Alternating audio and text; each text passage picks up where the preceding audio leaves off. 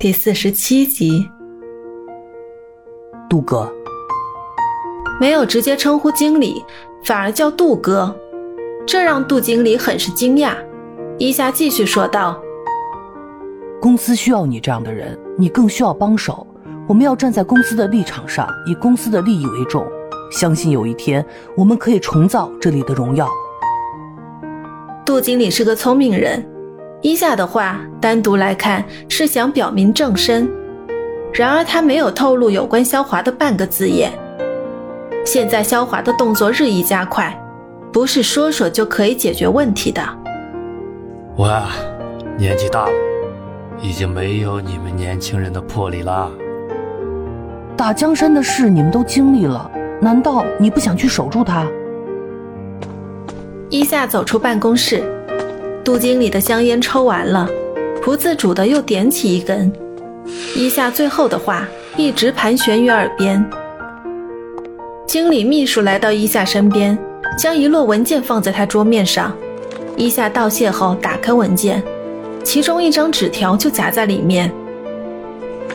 多目欲成，多耳欲闻，八个字写得很工整醒目。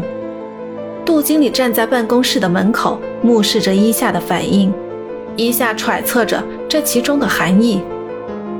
莫非他想暗示我，肖华为了达到自己的目的，在公司很多地方安插了耳目？这是提醒，也是最后的试探。伊夏拿出手机，在电话簿里找到杜经理的电话号码，发了一条短信，内容同样是八个字：虚伪其表。实为其心。办公室里，手机响起短信提示音。杜经理打开看后，满意的笑了起来。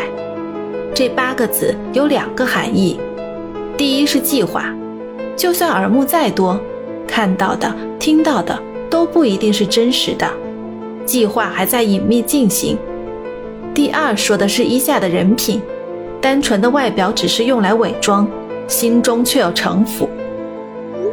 没过多久，伊夏也收到了杜经理回复的信息，上面写道：“如果一加一等于三是一个错误的定律，那么什么才是正确的？”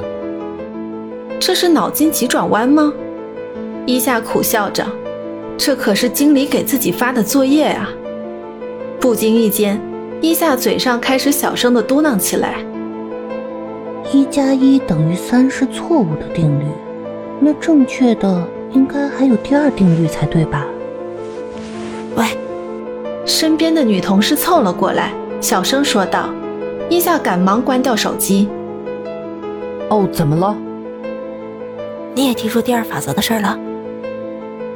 伊夏只感觉汗毛竖立，怎么突然出现了第二法则？这到底是个什么东西？细想之后，表示不清楚这个事情。那个女同事看起来很八卦，主动提了起来。千万别被第二法则抓到把柄，不然肯定会滚蛋的。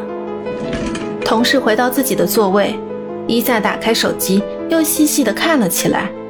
原来杜经理说的是有关第二法则的事情。看来想成功，必须把他们找出来才行，因为第二法则才是正确的答案。一下回了短信。上面只写了一个“二”字。再看到杜经理的信息时，一行字终于让伊夏松了一口气。很荣幸与你合作。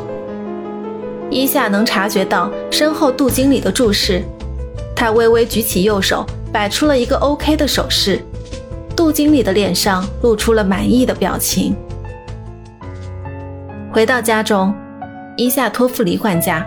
拿来了几份公司内部被查处员工的简历，其中包括挪用公款和泄露公司商业机密。小姐，你要这些做什么？我在调查点事情，这个你就不用去打听了，我怕连累到你。伊夏独自一个人在家，翻阅着不同的案例，涉及到的部门有财务部、销售部，还有企划部。几宗案件都是由父亲亲自处理的，看来他们都是与父亲保持着单线联系，难怪别人不知道他们的事情。现在父亲不在了，第二法则的人应该没有可靠的上司，再加上肖华的耳目众多，就算有一些证据在手，也不会贸然公开的。合上了案例，伊夏一头倒在床上，感到一丝丝泪意，不由自主地将电话拨给天少。天少正与几个同学喝着酒，表示晚点再聊，而那边的几个同学吵闹着说。谁呀？有什么悄悄话还不能让人听啊？就在这里聊，用免提说。无聊的天少询问了一下，一下同意了，但很多比较暧昧的心里话不能说出来，一时也不知道说点什么好了。方便陪我玩个游戏吗？什么游戏？